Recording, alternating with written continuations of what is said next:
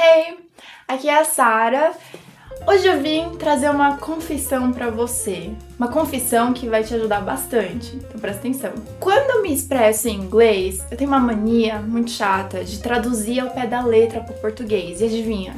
Não faz sentido algum. As pessoas não entendem bulufas do que eu tô falando dão risada na minha cara, faz eu me sentir super desconfortável e eu não quero que você se sinta da mesma maneira. Eu tava falando com a minha equipe e aconteceu um episódio desses que eu tava abrindo meu coração, sendo completamente motivadora, falando o quanto é difícil, mas inspirador poder encher os sapatos de alguém.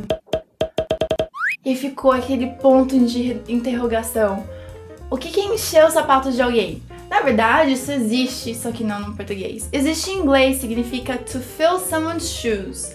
Essa expressão significa é, admirar alguém tanto que você quer ser tão bom quanto ela ou ele, chegar naquele mesmo nível, naquele mesmo patamar.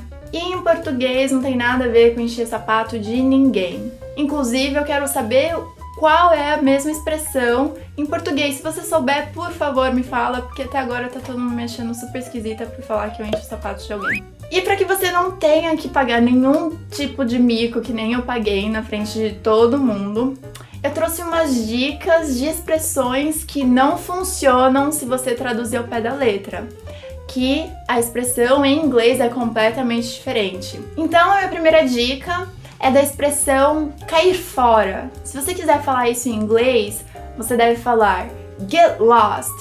Só que get lost, a tradução pé da letra é dar um perdido. E aí dar um perdido em português já significa outra coisa. Mas é exatamente isso que eu tô querendo dizer, para não ir ao pé da letra. Então se você quer dizer cai fora, é get lost. Agora se você quer dizer larga do meu pé, a tradução em inglês não tem nada a ver com pé é get off my back.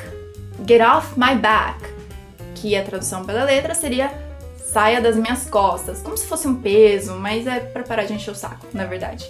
E agora essa terceira dica, ela é meio mal criada, ela não é muito educada, mas ela é comum, que é não é da sua conta.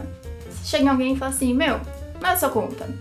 Em inglês também não tem nada a ver com conta.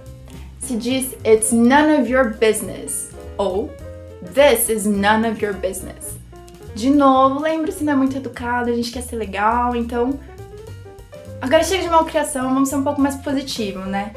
É, em português a gente costuma dizer que a gente chega sã e salvo em algum lugar.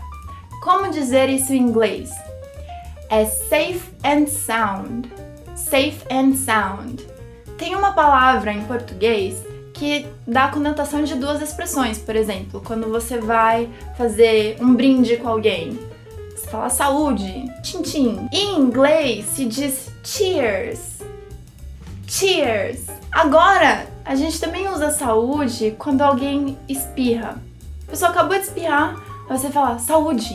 E o americano, ele tem outra forma de te desejar mais saúde ele simplesmente fala Deus te abençoe. Então em inglês fica God bless you ou só bless you. Então é isso aí, pessoal. Espero que vocês tenham gostado minhas dicas. Se você gostou, dá um joinha, dá um like, compartilhe para que ninguém tenha que pagar esses micos. E se você conhece alguma outra expressão em português que você gostaria de saber como é que se fala ela em inglês, escreva nos comentários, converse comigo, que talvez eu grave outro vídeo sobre elas também.